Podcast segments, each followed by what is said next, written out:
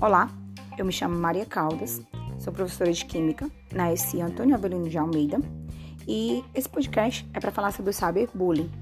O cyberbullying, ele é um problema considerado a nível mundial, muitas vezes é confundido com brincadeiras de mau gosto, com piadinhas, né? E isso incomoda a outra pessoa, né? O indivíduo que recebe essa ação, a vítima no caso. Daí, é, naturalmente, acontece nas redes sociais, né? por meio dos aparatos tecnológicos. Bem, o combate ele se inicia dentro de casa, na família, né? que é a primeira é, o primeiro acesso à criança, né? onde tem ali as primeiras formações de, de cidadania são desenvolvidas.